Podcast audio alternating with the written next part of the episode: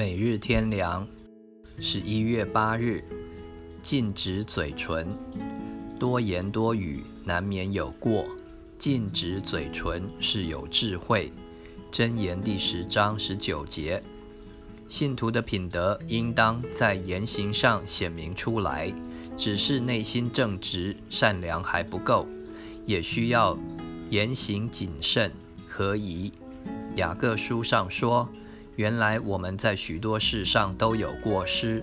若有人在话语上没有过失，他就是完全人，也能勒住他的全身。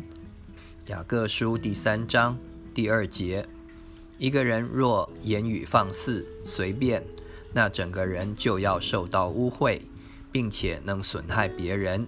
雅各书第三章第六节：许多的纷争、斗殴、怀恨、怒气。都是从言语引起的，所以必须要注意怎样说话。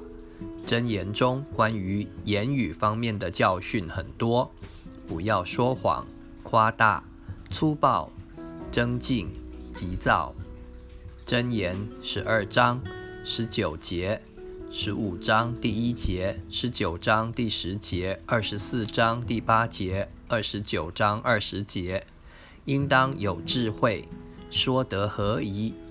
箴言十五章二十三节，二十五章十一节，十六章二十三节。但怎样说才是有智慧合宜呢？我们可能没有那样的智慧，说得容易，不合宜，怎么办呢？有个办法，那禁止嘴唇是有智慧。愚昧人若静默不言，也可算为智慧。